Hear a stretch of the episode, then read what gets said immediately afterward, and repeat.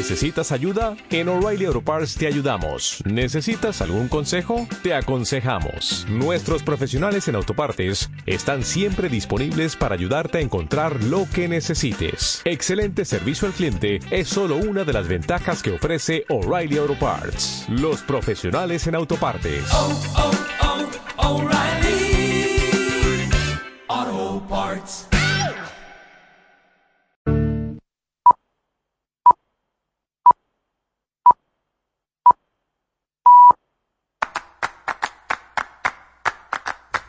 Es tiempo de toros en la radio. Una mirada moderna sobre una fiesta milenaria. Tiempo de toros en Radio Castilla-La Mancha. Con José Miguel Martín de Blas. Hola, ¿qué tal? Buenas noches. Bienvenidos a Tiempo de Toros en Radio Castilla-La Mancha. Terminó el domingo de Ramos, este 20 de marzo. Estamos a las puertas de la primavera y hay que ser optimistas ante el futuro. Hay que pensar en que la juventud quiere estar ahí, en la primera línea. A los triunfos en Valencia de Garrido, ya lo contábamos el sábado día 12 de marzo, se han unido ese gran toreo de Álvaro Lorenzo, Ginés Marín. Estamos hablando de los novilleros. Ginés Marín ayer extraordinario también en Almodóvar del Campo. Toreros como Juan del Álamo que han abierto la puerta grande, ese mano a mano trepidante entre el Juli López Simón, los dos a hombros en la corrida de las fallas de Valencia. Y otro mano a mano, marcado por el valor seco de Talavante y la forma deslumbrante de triunfar en Valencia de Roca Rey. ¿Es un superdotado? ¿Quién lo sabe? ¿Será figura del toreo si sigue así? Seguro. También se sumó a la lista de triunfadores, ahora nos lo va a contar Oscar Aranda, Andy Cartagena, en la Feria de Fallas de Valencia.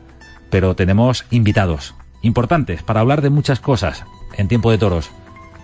Nos acompaña en el estudio Eugenio de Mora. Eugenio, buenas noches. Hola José Miguel, buenas noches. Seguiremos ahora con Eugenio de Mora para hablar de muchos temas, de su inclusión en San Isidro. Se han presentado los carteles de Madrid. Está Eugenio Mora, también está Rubén Pinar, también está Álvaro Lorenzo, Sergio Galán dos tardes. En fin, hay representación de Castilla-La Mancha. Nombres propios de la jornada. Ahora lo desarrollamos. Curro Díaz hombros en Madrid, Cayetano en Valencia. Y un faenón. Lo hemos visto en directo en Castilla-La Mancha Televisión. López Simón en Ellín, en una corrida pasada por agua. Antes de que Óscar Aranda tome la palabra, felicidades a uno de los nuestros, Gardel, Alejandro Gardel, zapato de plata de Arnedo.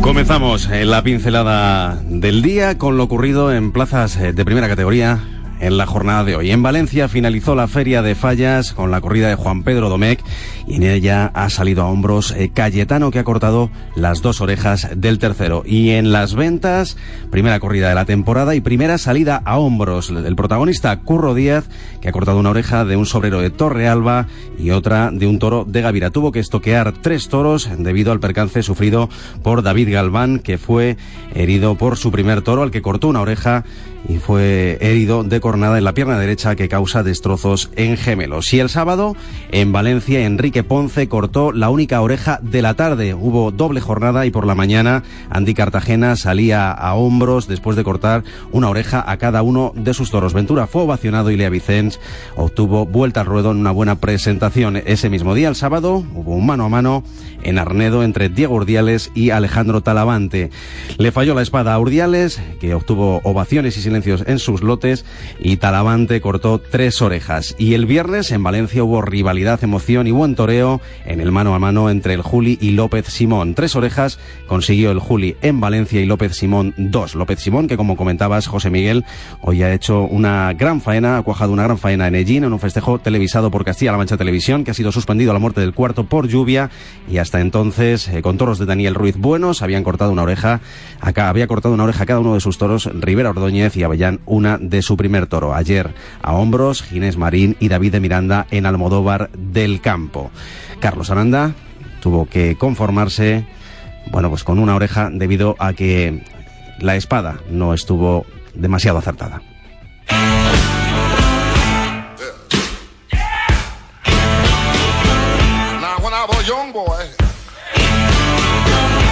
The age of five,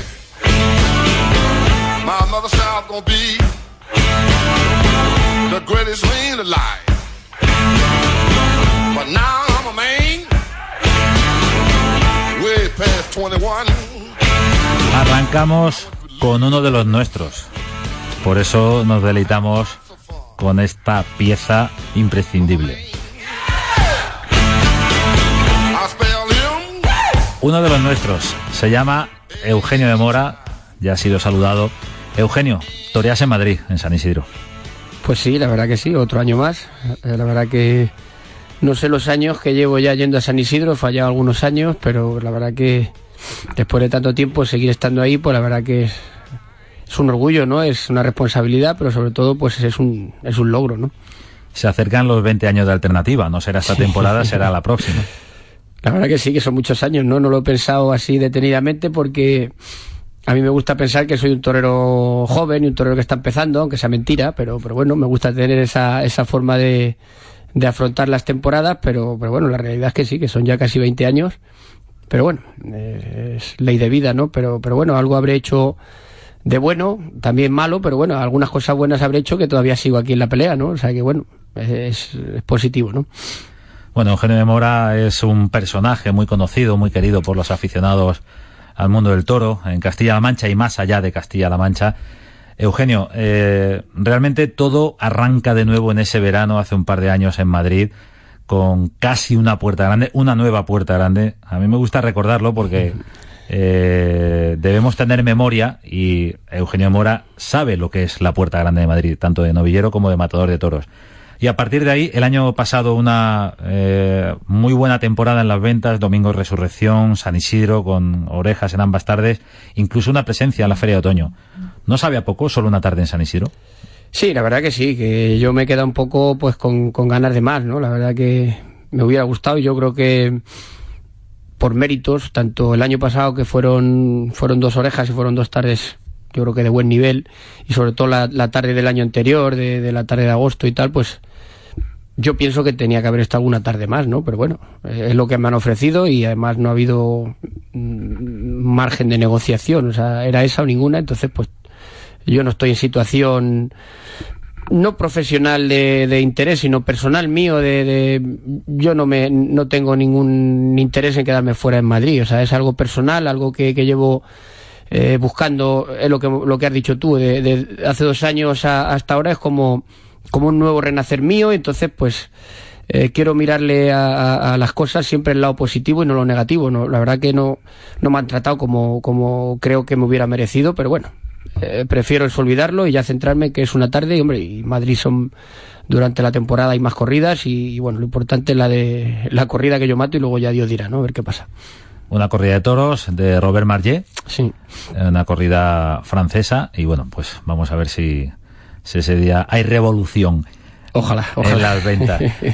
¿Y la temporada qué, Eugenio? ¿Cómo, cómo se plantea? Eh, supongo que habrá ciertas fechas en las que todo el mundo puede pensar, evidentemente. Ahí está la fiesta del olivo, en Sí, Mora, sí, hombre. pero también está la corrida de Aspaim, que es También, una corrida sí. muy importante. Sí, pues hombre, son esas son unas corridas que, que, que, eh, eh, son habituales en, en mi calendario y bueno, pues mi tierra, nuestra tierra, pues hombre, siempre suelen contar conmigo y suelo aparecer en, en, en corridas de, de nuestra tierra. Entonces, pues bueno, pero no, no quiero pensar que eso lo tengo seguro o que eso está... Yo siempre soy ambicioso y, y mi meta es abrir, abrir más, abrir más puertas, ¿no? El año pasado fue una temporada eh, en ese sentido de un paso adelante, ¿no? Porque estuve en, en ferias ya más importantes, estuve en Pamplona, estuve en Gijón, estuve en algunas de Francia, Bayona, o sea que- Albacete, sin Albacete, suerte. bueno, Una Albacete muy dura, tarde Tulote, muy- vamos. una tarde muy torcida, ¿no? O sea que bueno, abrí, a- a- abrí unas plazas que, que unos años atrás parecía imposible, ¿no? Pues bueno, pues mi objetivo es seguir ahí y, hombre, siendo realista, que todo depende, como pasó el año pasado, de lo que, de lo que sea capaz de lograr en Madrid. Hay novedades en Aspaim. Sí, sí, si Dios quiere va a haber novedades, eh, hay cambios y hombre, esperemos que, que para bien y que, que, que pueda ser un, un paso adelante también más y, y, bueno, siempre ha sido un éxito y, y trabajamos para que siga siendo un éxito y seguro que va a ser así. ¿Hasta dónde podemos leer de esas novedades de Aspaim? Hombre, pues eh, las novedades va a ser que, que vamos a cambiar de, escenario, no de nuestra tierra, porque es aquí en nuestra tierra, en La Mancha, pero va a ser, va a ser en otra plaza de aquí de la tierra, diferente, y bueno, pues, Eh, es una plaza con, con nivel, eh, es una plaza importante y bueno, pues yo creo que, que va a ser un sitio importante y va a ser un- una corrida, pues, como mínimo, como las anteriores dos años atrás. Lo iremos contando en cuanto se pueda decir. Lo contamos en tiempo de toros en Radio Castilla-La Mancha. Por supuesto, eh, la temporada de Eugenio de Mora, evidentemente pasa por mirar a una plaza, y no te quiero meter en ningún jardín, Eugenio, por mirar a una plaza que está de cumpleaños. Cumple siglo y medio la Plaza de Toros de Toledo en esta temporada. ¿Tienes algún deseo especial? Hombre, a mí me gustaría, por supuesto que me gustaría, ¿no? El año pasado hice todo lo posible por, por haber estado en Toledo y no... Me, me dolió especialmente porque, porque después de triunfar en Madrid tres, cuatro tardes seguidas y, y, si en tu tierra no te consideran eh, eh, que, que puedas torear en, en la corrida de, pues hombre, te, te descorazona un poco, ¿no? Y sobre todo cuando, cuando ves casos de, de, otras tierras, como tratan a otros toreros, ¿no? Que, que, a lo mejor con una vuelta al ruedo de Madrid lo ponen en el cartel. Pero bueno, yo soy, ya, ya llevo, llevo mucho tiempo sufriendo cosas de este tipo, ¿no? Y, bueno, lo entiendo, aunque no me agrade, ¿no? Y, y bueno, pues me, me fastidió bastante. Este año, pues no sé, el Corpus, eh, me imagino que cuando llegue San Isidro ya lo tendrán cerrado, entonces aunque corte cuatro orejas el día 10, pues me dirán que ya está hecho, ¿no? Pero bueno, como, como parece ser que se quiere hacer alguna cosa más durante la temporada, pues yo no soy, nunca he sido un torero conflictivo, ni, ni vengativo, ni nada de eso, o sea que si, si me llaman y si eh, entienden que yo puedo estar en Toledo alguna tarde y tal y cual, y es una corrida que, que me agrada y tal y cual, por supuesto que, que me gustaría y que haré lo posible por estar en Toledo. Cumple 150 años en la Plaza de Toros de Toledo y no se entendería que se celebrara ese cumpleaños sin una de sus páginas en activo eh, más importantes eh, a lo largo de las últimas dos décadas. En la Plaza de Toledo tomó la alternativa nuestro invitado, nuestro protagonista, Eugenio de Mora, fue en agosto. Fue en agosto, sí. una fue fecha ya parece desahuciada, Sí, pero que se podría recuperar. Es una pena que esa corrida pues se, se ha perdido porque perdió interés o la gente dejó de ir, no lo sé, las cosas que, que pasan, pero en aquel momento fue una fecha importante, casi se llenó la plaza. Bueno, eh, es una pena que se pierdan, pero bueno, este año parece ser que le- la intención de tanto de los propietarios como de la empresa como de, de todos en general es de, que se hagan más cosas en Toledo, de que se potencie esa plaza. Eh, yo también soy realista que ha habido unos años muy difíciles y bueno, el año pasado, el anterior, pues hubo que hacer las cosas como las hicieron. Pero bueno, este año parece ser que pinta de otra manera y por supuesto pues que yo estoy ahí. Yo creo que soy un torero importante de nivel. Yo creo que he dado tardes muy importantes en Toledo y, hombre, pues tampoco es bueno olvidarlo, ¿no? De, eh, o sea, si, si estamos todos potenciando en levantar una plaza, en cuidar al aficionado, también habrá que cuidar al, a- a- al torero de la tierra, ¿no? Que Y también respetar la hecho- memoria de la ha plaza. hecho exactamente, ¿no? Que ha hecho méritos y que, hombre, que yo soy un torero de, de mi nivel y que, y que no desmerezco, ¿no? Eugenio de Mora, muchísimas gracias por estar con nosotros a estas horas de la noche, aquí en Tiempo de Toros, en la radio, y mucha suerte para esta temporada. Gracias a vosotros y es un placer como siempre.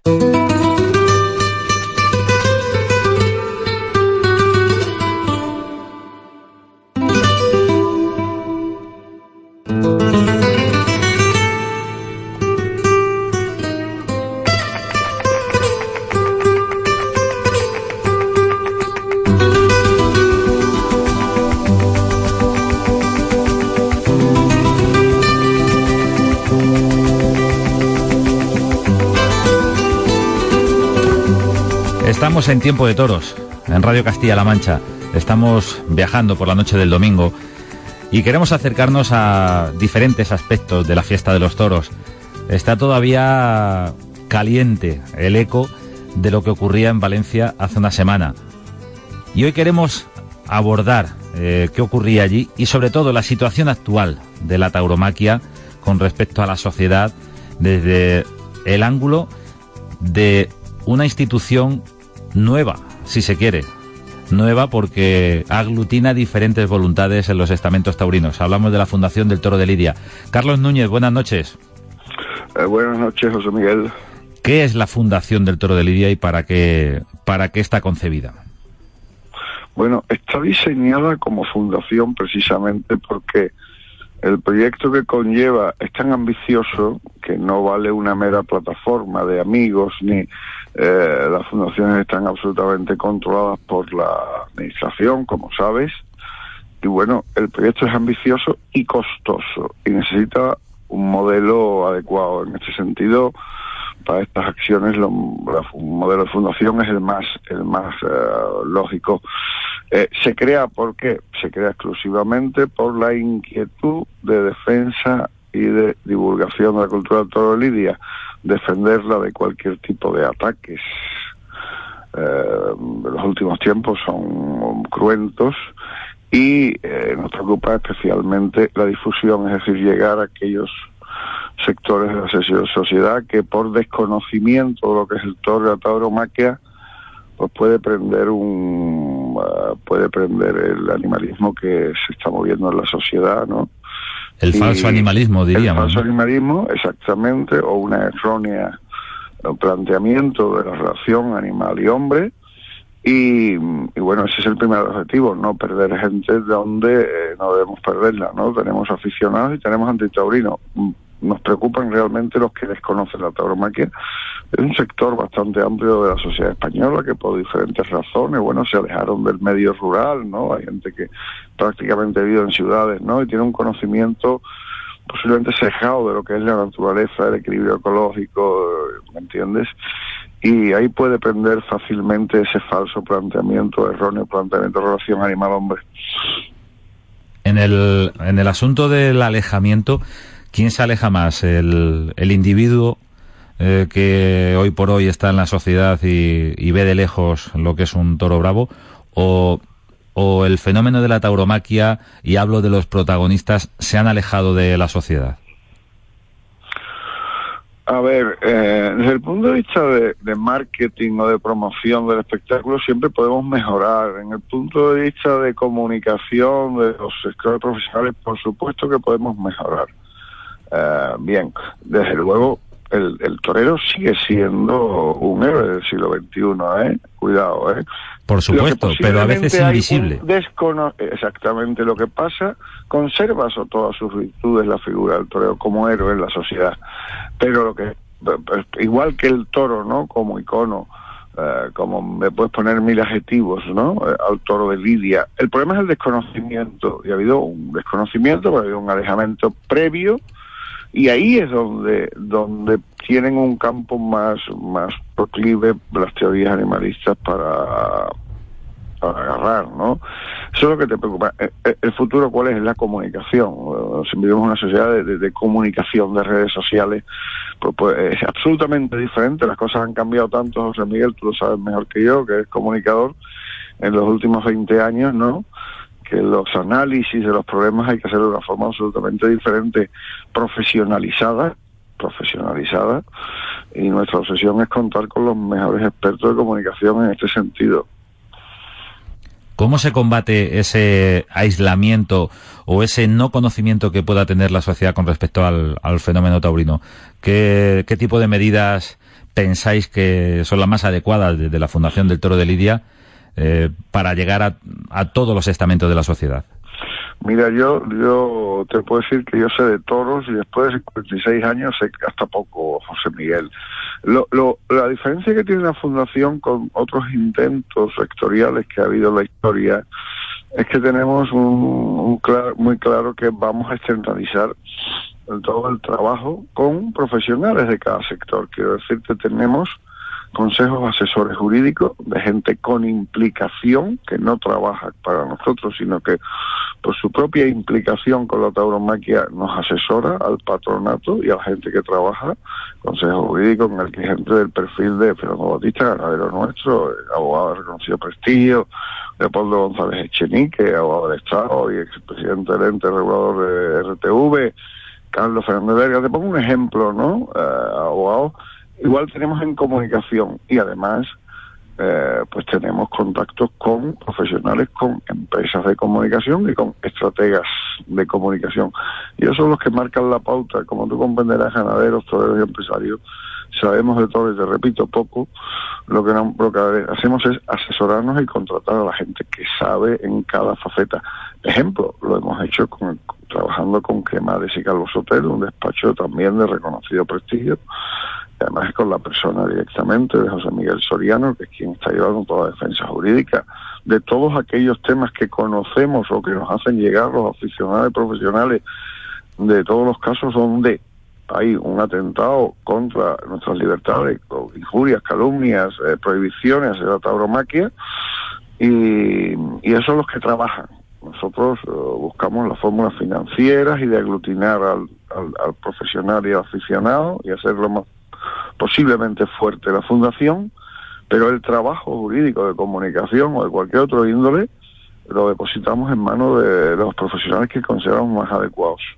Entiendo que el primer intento, por lo que acabas de mencionar, Carlos, eh, estamos hablando con Carlos Núñez a propósito de la Fundación del Toro de Lidia y de, y de sus objetivos. Entiendo que eh, el primer paso es defenderse de los ataques externos, eh, tanto particulares como a la globalidad de- del toreo.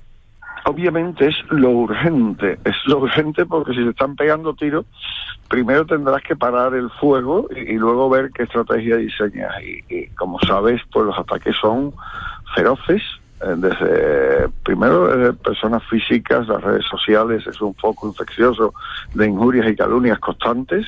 Unas son atacables, otras no, dependen los casos, otras eh, precisan la, la- la autodefensa del, del injuriado, siempre tendrán la colaboración de nuestra asesoría jurídica, quiero que quede muy claro y que me sirva de altavoz en este sentido, que tenemos abierta nuestra asesoría jurídica de la Fundación para todos aquellos profesionales o aficionados que detecten algún caso de ataques a la tauromaquia.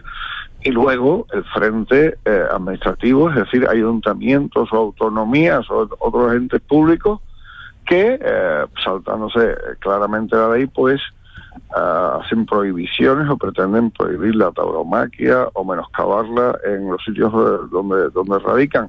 Caso caso de libro, pues es el tema balear. El tema balear es que dicen que no, estos señores que no respetan las leyes del Estado, a pesar de nosotros advertirles que no pueden seguir con, eh, con un espíritu de prohibición, han hecho una proposición de ley, quieren dar un paso más allá para conseguir una provisión efectiva en las islas, y ya le hemos advertido que con la ley 18-2013 eso es imposible, que estamos en un Estado de Derecho, y que si dan un paso más legislativo, ah, enta- entablaremos las las acciones eh, jurídicas que nos corresponden porque nos defiende la ley, como sabes, eh, José Miguel, lo que hace falta es que los órganos del Estado no se salten la ley a la torera.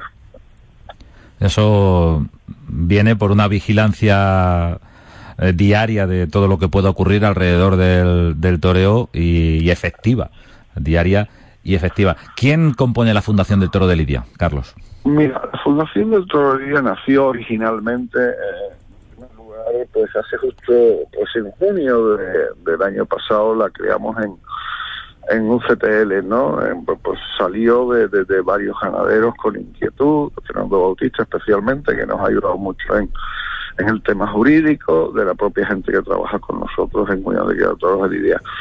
Inmediatamente nos dimos cuenta que era absolutamente necesario uh, abrirla al resto de profesionales y así transformamos nuestros estatutos y la fundación ahora mismo uh, pues, pues, es- está integrada por las tres patas fundamentales, los que se ponen delante del toro, eh, eh, matadores, rejonadores, banderilleros, etcétera, los que organizan el espectáculo, ¿vale? Y esto y los ganaderos, en- todos los ganaderos. Eh, en ese sentido, por eso ves que hay tres patronos que representamos ese equilibrio, ¿no? Le damos seguridad a toda nuestra gente del que vamos a hacer lo que hemos prometido, es decir, exclusivamente la defensa jurídica y la divulgación de la cultura del toro hoy día, evitando en cualquier caso entrar en temas sectoriales que puedan contaminar nuestro objetivo, como ha pasado otras veces. Es decir, los problemas intersectoriales que en sus ámbitos naturales, que son los, eh, las instituciones que defienden a cada profesional, y nosotros solamente estamos para la defensa jurídica y la divulgación en el más amplio sentido de la cultura de la tauromaquia. Y dicho esto, ahora estamos en un momento, las cosas hay que hacerlas paso a paso, José Miguel. Primero, conveniar entre los profesionales llevar adelante el proyecto. Segundo, poner dinero. Ten en cuenta que este proyecto es muy costoso. ¿Habéis Eh, contemplado, es- Carlos, eh, Sí. el contacto directo con las formaciones políticas para explicarles no solamente la cuestión cultural, la cuestión ecológica, la cuestión eh, legal que recoge el ordenamiento jurídico español, sino también la fuerza económica de la tauromaquia? Mm, mm, te imaginarás, te imaginarás que los contactos que tenemos con los políticos son ah, muy frecuentes. Evidentemente sabes cómo funciona la política y si tú cuentas los contactos po- que te- políticos que tienes dejan de ser Sí, solamente era si era sí o no la respuesta. Sí, tenemos comunicación con ah, bastante fluida con los dos partidos más relevantes de la política española, directa, como no puede ser de otra forma, es nuestra obligación, obviamente, y con algunos del resto también, y así como con los líderes de opinión, que es nuestra obligación, ¿no? Ah, eh, de este país. Eh, para nosotros es muy grato, muy grato, ah, conseguir que el, lunes hubiera cinco páginas, cinco diarios eh, más importantes de España abrieran su portada con una foto suficientemente eh, descriptiva de la manifestación de Valencia, así como una editorial del mundo posicionándose a favor de la tauromaquia el día anterior. Bueno, mm, eso es lo que queremos. Necesitamos que en este país se muevan las conciencias y la gente se posicione. El que ame la tauromaquia defendiéndola, posicionándose claramente y socialmente, sin miedo ni tapujos. Y el que, aun no queriendo o no siendo aficionado, defiende las libertades, José, eh, José, eh, José, haga lo mismo. Ese es el- un trabajo ah, paralelo a la comunicación, ¿no? Estaremos- cercano a la comunicación. ¿me Estaremos no? atentos a, a todas las eh, Miguel, sí quiero iniciativas. diciéndote, diciéndote que ahora, ahora, y la gente es muy impaciente, pero no podemos dar pasos eh, precipitados porque podemos errar. Ahora es cuando se va a empezar verdaderamente a abrir la fundación a todos, para que se integren todas las personas o colectivos 21 tras 40 todas las personas o colectivos de este país que te decía que amen la tauromaquia o las libertades. Cualquier aficionado o cualquier entidad, por modesta que sea, tiene su sitio en la fundación.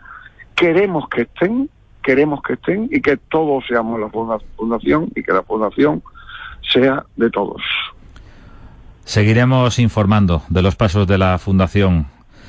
Muchísimas gracias, Carlos Núñez, por estar en Tiempo de Toros Una- en Radio Castilla-La Un Mancha. abrazo, buenas noches. Hasta luego.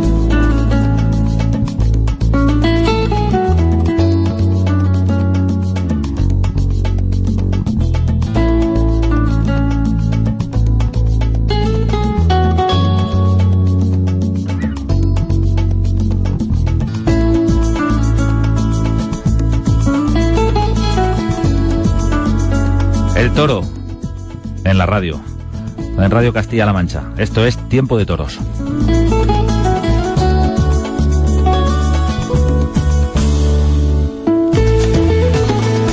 Y ahora, uno de los nuestros. En este espacio, en estos micrófonos. Álvaro Lorenzo, buenas noches. Hola, buenas noches, José Miguel.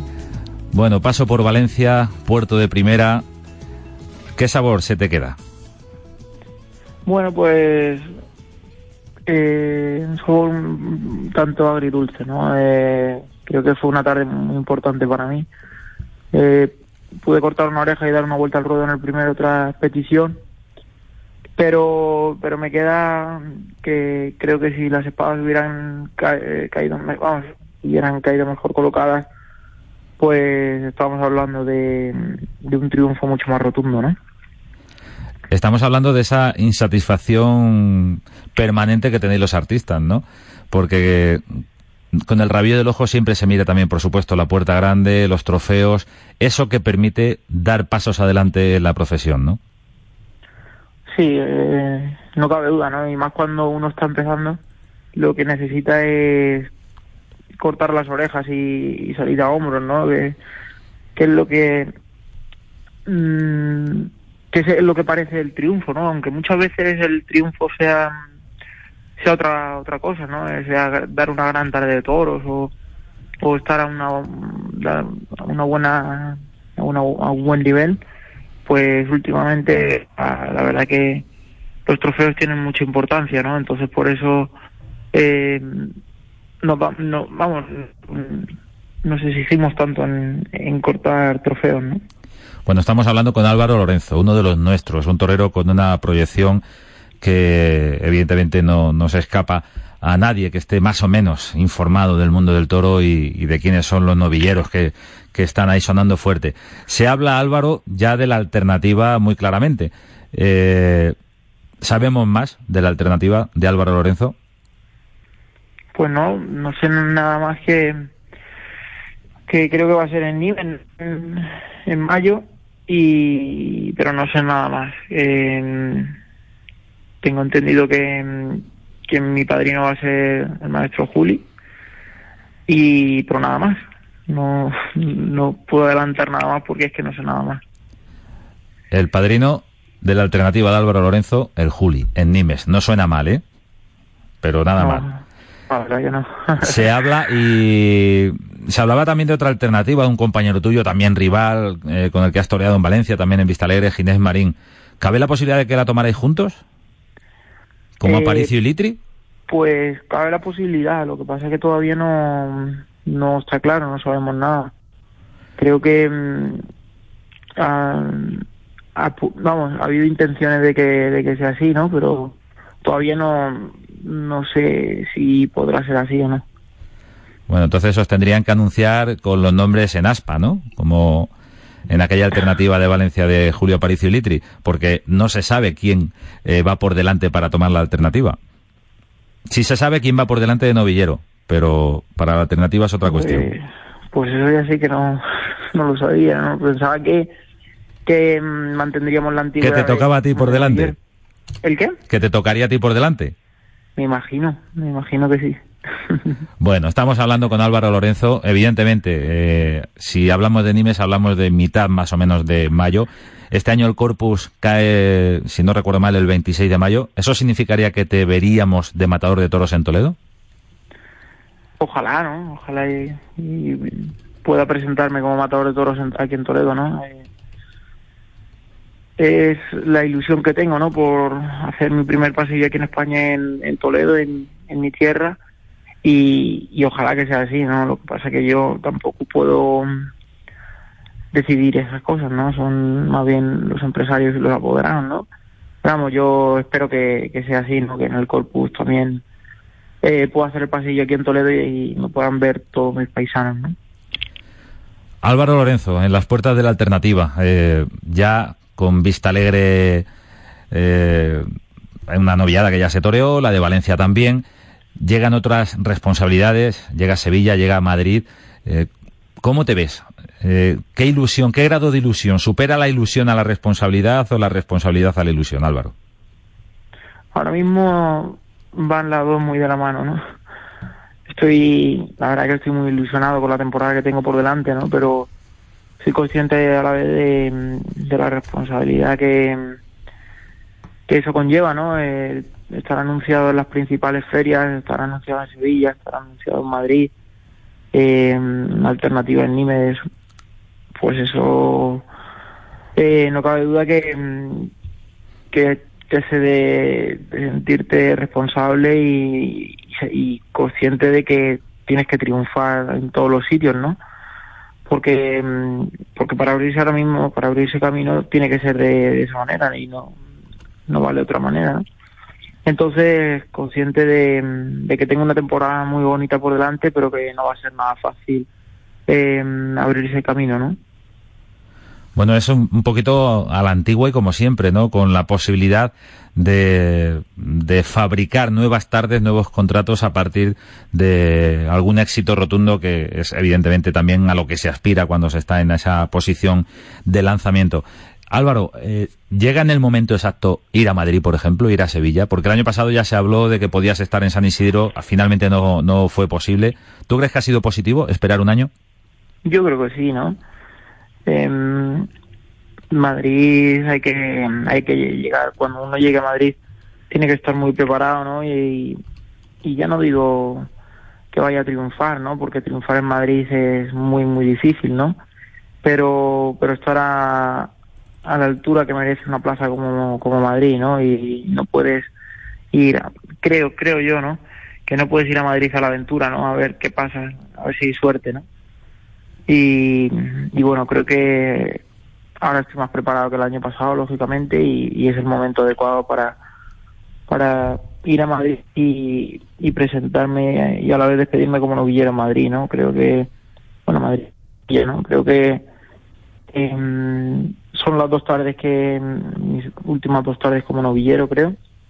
Y, y bueno, la verdad que dos, dos plazas y dos, dos días bonitos para, para poner un broche bueno a una, a una carrera como novillero.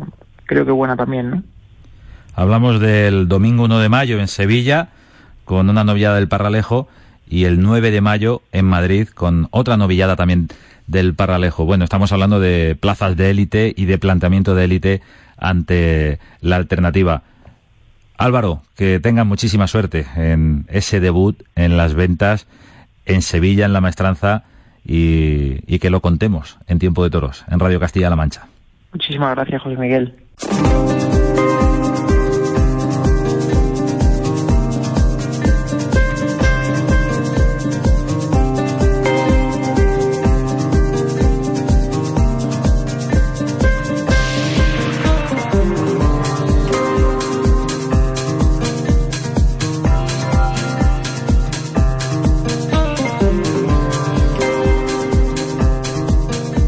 Esto es Tiempo de Toros en la radio, en Radio Castilla-La Mancha. Y ahora nos acercamos a un protagonista de la semana, un protagonista que triunfaba en Valencia, pero no solo por el triunfo, sino por lo que hay detrás de cada personaje que queremos invitar a este espacio. Sería muy fácil hablar solo con los que cortan orejas. Lo hemos repetido más veces. No se trata de eso. Se trata de acercarnos a los personajes del mundo del toro, toreros, ganaderos, bueno, en este caso los ganaderos no cortan orejas, evidentemente, y todo aquel que nos pueda aportar conocimientos sobre la temporada, que nos permita ahondar en nuestra afición al mundo del toro y conocer otros aspectos que rodean a un torero. En este caso, porque el protagonista es un torero. Se llama Juan del Álamo. Buenas noches. Hola, buenas noches, José, ¿qué tal? Bueno, pues eh, enhorabuena por ese triunfo en Fallas, en Valencia. Parece que la juventud claramente al poder. ¿Qué significa abrir la puerta grande en una feria de primera para Juan del Álamo y más en este año? Bueno, pues muchas gracias, ¿no? Eh, la, la verdad que, que siente uno felicidad, eh, pues eh, que has cumplido con, con un objetivo marcado que, que era eh, sobreponerme y sobre todo pues mm, puntuar en esa primera feria, ese escaparate tan importante como es el de Valencia. Y, a partir de todo esto, bueno, pues con la, con la exigencia, sobre todo pues personal, la que te pone la profesión, pues creo que, que, que hay que estar satisfecho porque porque fue, fue un triunfo pues con la importancia que, que tiene cortar dos orejas, pero aparte de eso que, que hice un poco más del toreo que, que quiero hacer y lo que quiero ser. ¿Qué torero quieres ser? Bueno, pues sobre todo quiero ser un, un torero fiel a, a mi propia personalidad, ¿no? Eh, sacar mi, mi propio estilo, eh, marcar mi, mi forma y de expresarme y de sentir el toreo y, y luego pues eh, que, que el público se sienta identificado con, con mi estilo, ¿no? Estamos hablando con Juan del Álamo en Radio Castilla-La Mancha a propósito de ese triunfo en Fallas. ¿Cómo fue eh, la corrida para ti? Además, eh, llega un percance de un compañero. Es eh, ese contacto con el toro de primera. ¿Cómo se hace el paseillo en Valencia? Bueno, pues hombre, sobre todo, pues uno va a Valencia motivado, ¿no? Ilusionado, pero queda que que duda cabe que uno tiene una responsabilidad tremenda, ¿no? Porque todos sabemos lo que lo que significa una feria como esta, eh, el momento que es, que, que, bueno, pues apenas hay hay toros y está todo el mundo pendiente, eh, aficionados, profesionales, empresarios, los toreros, todo el mundo, ¿no? Y entonces pues uno lo que sale llega con, con muchas ganas y pues con muchas ilusiones, pero pero no, no cabe duda que esa responsabilidad siempre está ahí, ¿no?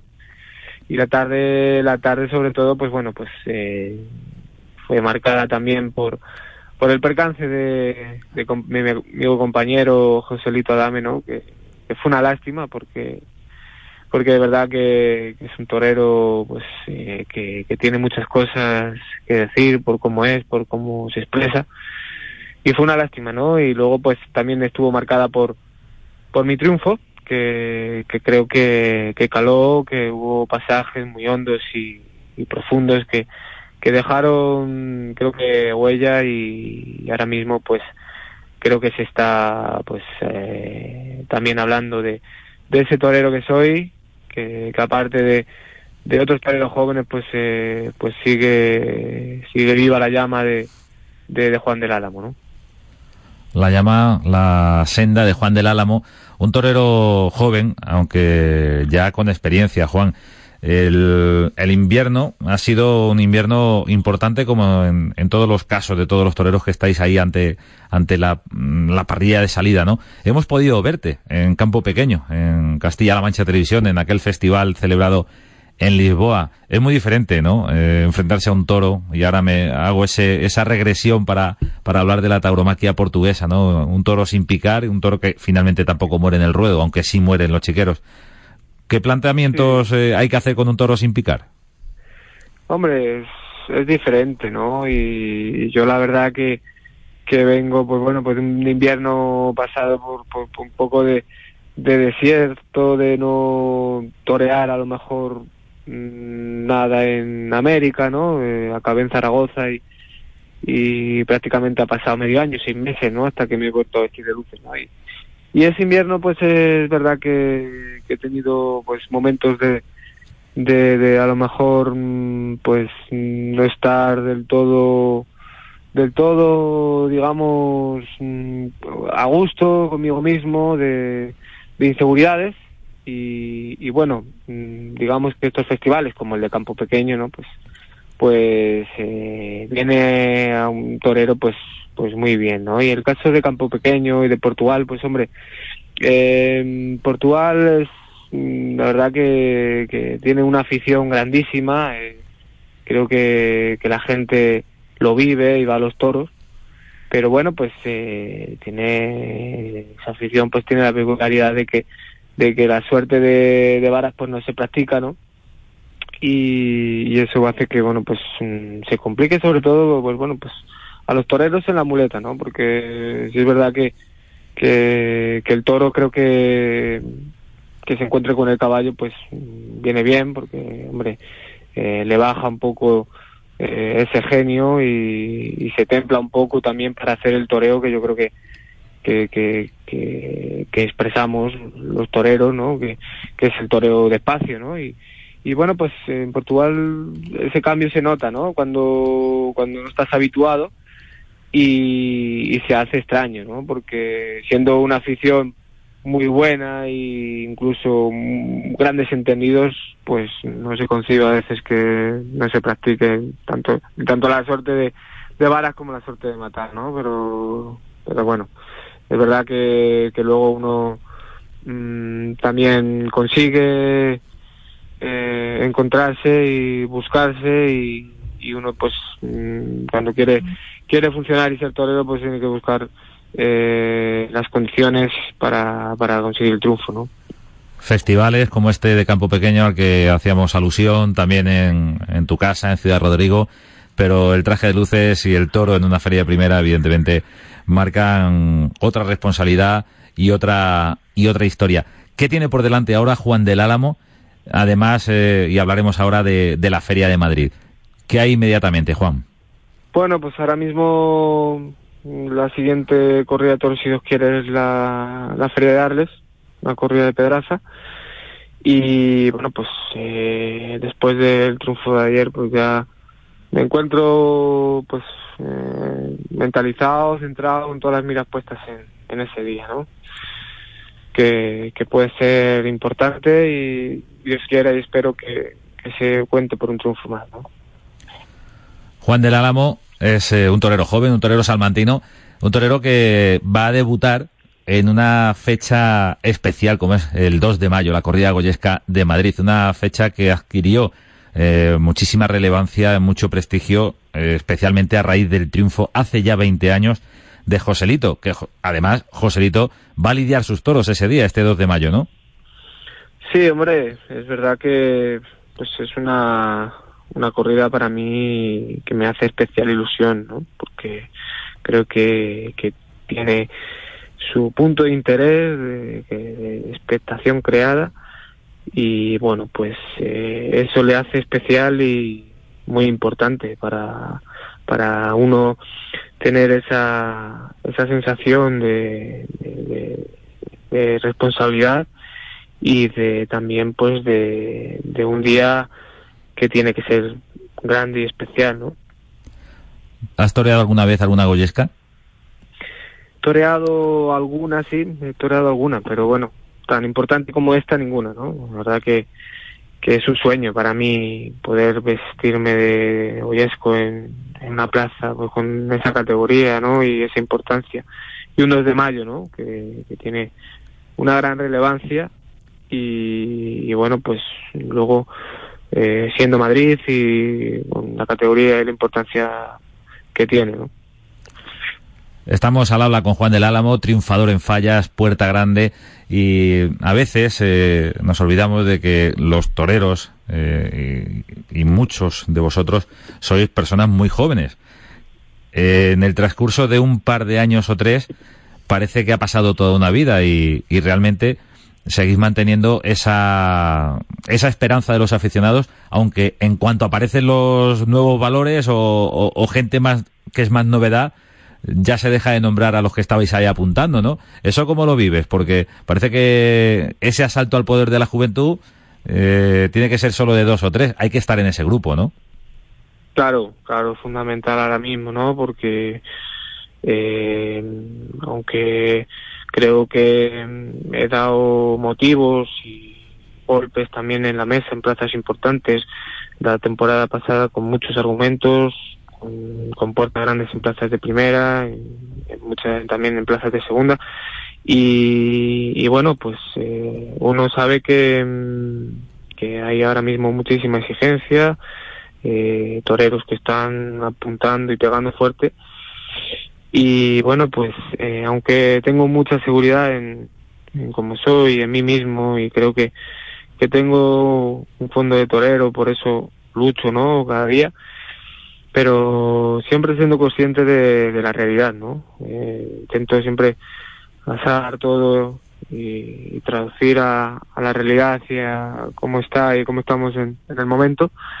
Entonces, pues sinceramente, sabiendo que es una carrera de, de fondo y que lo que cuenta es eh, al final, eh, al paso de los años y, ser al final y encontrar el, el torero, ¿no? Y, la persona que, quiere ser, tanto en, en la vida como en, en la plaza, ¿no? Pues, pues eh, todo eso sabemos que lleva tiempo, pero en el toreo mm, los momentos eh, también hay que aprovecharlos. ¿eh?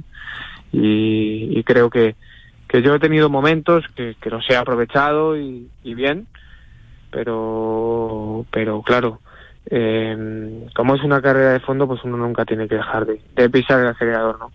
Y mucho menos pues dejarte pisar por, por el terreno tuyo, por, por, por otros toreros, ¿no? Lo que tienes que marcar tu, tu sitio y, bueno, pues eh, en, en eso estoy para, para no bajarme, ¿no? Del carro.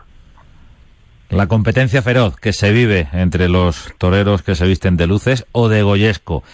Mucha suerte para la temporada, Juan del Álamo, suerte en Arles, en Madrid, en esa corrida goyesca del 2 de mayo y seguiremos la pista a este torero salmantino al que además hemos podido ver antes de que comenzara el año, tanto el año taurino, tanto en Lisboa como en ese tentadero en casa de Victorino Martín. Muchísimas gracias, Juan. Vale, muchísimas gracias, José. Un fuerte abrazo.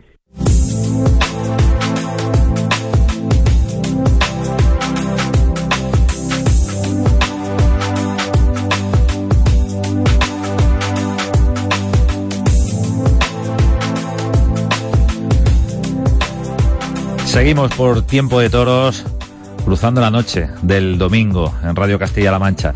Y ahora nos acercamos a un personaje que todos conocéis. Joselito Adame, buenas noches. Buenas noches, José Miguel. Bueno, ¿qué te duele más? ¿La jornada de Valencia o no estar en Madrid? Bueno, eh, al final me duele todo, ¿no? Pero, pero Madrid me dolió muchísimo y por supuesto la jornada de Valencia, pues siempre, siempre es, es duro, ¿no? El, encontrarte en la cama y que sepas que no, que, que bueno, pues que estás lastimado. ¿no? Bueno, eh, la evolución de una jornada evidentemente lo marcará el tiempo para determinar cuándo Joselito Adame puede volver a torear. Eh, ¿Qué tienes por delante? Eh, supongo que incluso algún viaje a México otra vez, ¿no? Sí, tengo, tenía por delante precisamente esta, eh, viajar esta misma semana a México, dos, dos correas de toros en Texcoco y uno en San Cristóbal de las Casas. Luego eso antes de Sevilla no pero pero ahora momentáneamente todo tengo tengo todo lo puesto tengo puesto en Sevilla para pues sí o sea sabes que sabes que es una plaza importante que no puedes dejar dejar escapar y tienes que tener toda la fe ahí para que para que sea digo para que suma la temporada ¿no? También en Aguascalientes en el mes de abril.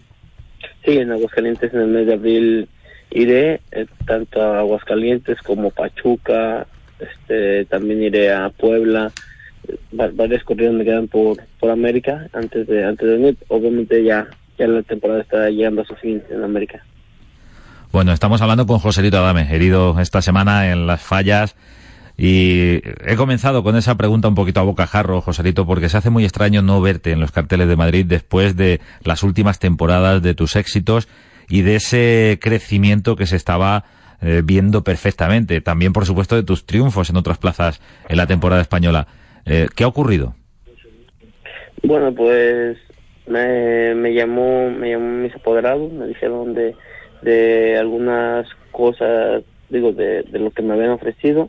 Yo desde, desde el primer momento les dije que, que bueno, pues lo que, lo que me ofrecían no creo que era el trato eh, más, más correcto y, y bueno, pues yo les dije, les dije desde un primer momento que no. Y, bueno, pues la verdad que no, no tuve, no tuve una segunda opción, ¿no? Un trato no correcto, cuestión de ganaderías, cuestión de negociación eh, eh, en términos de cartel o incluso económicos. ¿Qué te importa más cuando te vas a contratar en Madrid? No, Por- no, ¿En qué orden?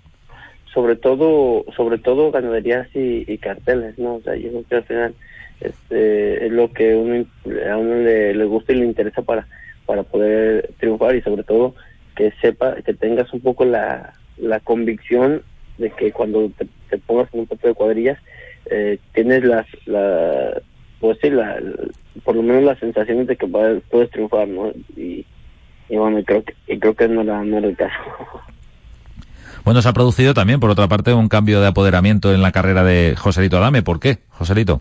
Así es.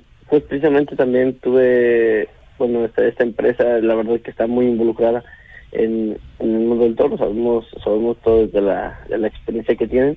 Y, pues quería, bueno, yo, yo necesitaba pegar un, un salto y sabemos todos que, que a veces, muchas veces los triunfos no son, no es lo, lo único que se hace falta. Y, y bueno, tanto, tanto ellos como yo teníamos, tenemos un, mismo objetivo y, y, y pues, pues, fue por eso por eso el cambio no ¿El objetivo puede ser que Joselito Adame sea lo mismo en España que es en México? Es decir, figura en los carteles. por supuesto por supuesto y que y que cuando llamen eh, tengan que hacer una feria ah, al primero o, o a uno de los primeros que llamen sea a mí eso es lo que eh, he buscado y lo quiero y lo quiero conseguir ¿Por qué esa diferencia, Joselito? Porque eh, realmente eh, tus temporadas en España han sido siempre importantes en las últimas dos, eh, dos tres eh, temporadas. Y no termina de abrirse esa puerta, ¿no? Bueno, pues también todo, se puede decir que hay muchas figuras del toreo y, y también si te si te soy sincero a lo mejor me ha, me ha faltado por ejemplo una puerta grande de Madrid o o, o, o una puerta del príncipe en Sevilla o incluso hasta a veces algún día haber dicho que no también me, me ha hecho falta no y, y bueno pues no lo sé no, no, no sé si si acierto o no acierto pero pero de momento creo que bueno pues de momento me duermo me duermo tranquilo y estoy y estoy contento con, lo que estoy haciendo.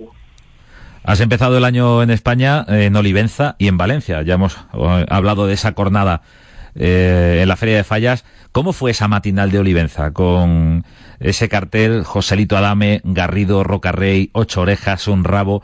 Ahí hubo más que palabras en el ruedo, ¿no? por supuesto y sobre todo eh, pues se vio se vio que, estamos preparados y, y hay, hay gente nueva eh, muy con mucha lucidez muy lúcidos muy capaces y, y bueno pues creo que es un cartel precioso y y, y que, que y digo y aparte aparte no solo el cartel sino que cualquiera de los tres está para competir en los más altos niveles de, de, pues, en los más altos niveles de cualquier plaza. Una matinal inolvidable, lo vimos en Tiempo de Toros la semana pasada en Castilla-La Mancha Televisión, esa de Olivenza, en la que con la corrida de Cubillo, buena corrida de Cubillo, triunfaron Joselito Adame, José Garrido y Roca Rey. Bueno, Joselito, tenemos que preguntarte, es obligatorio, preguntarte por, por tu año americano, ¿no? Y sobre todo por esas grandes citas que has protagonizado. Eh, no quiero darle más vueltas. ¿Cómo fue ese mano a mano con José Tomás en la México, a plaza llenísima y con esa tremenda expectación? Bueno, pues, si te soy sincero, fue de la tarde que, que viví con más, con más euforia, con los previos antes, bueno, los previos de a la corrida, los momentos previos fueron, fueron, pues, eh, muy, muy fuertes, de, mucha tensión.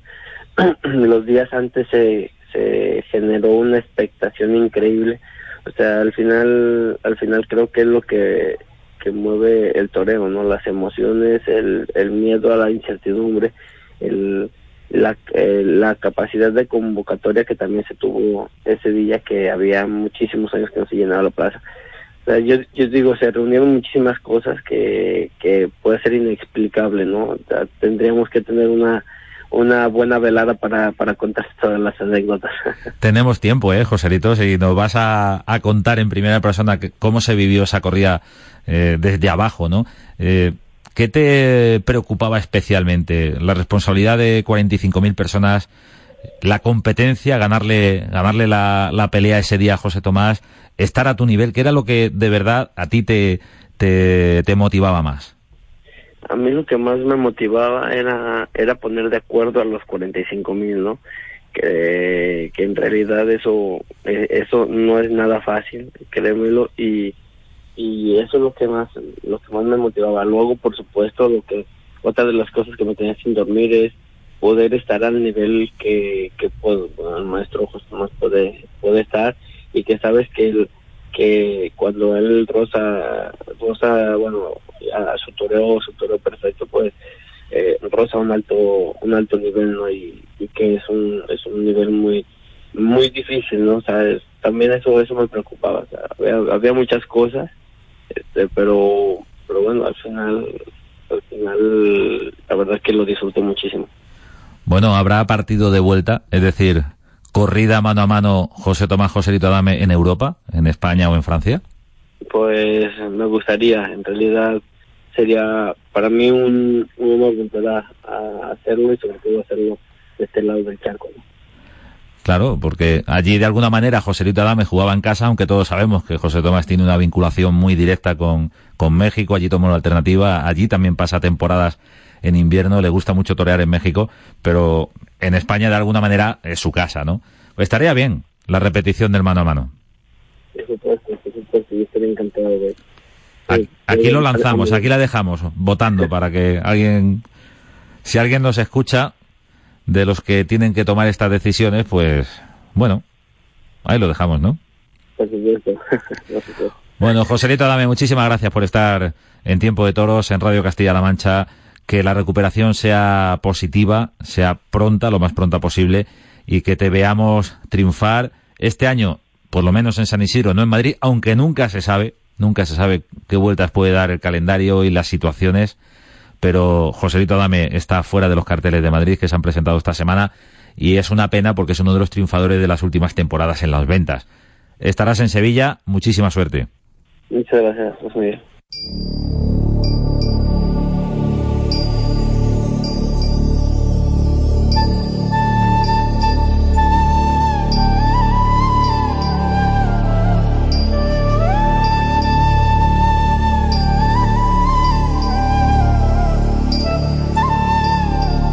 Ha sido un placer estar con todos vosotros una noche más en Radio Castilla-La Mancha, en tiempo de toros. Es tiempo de toros.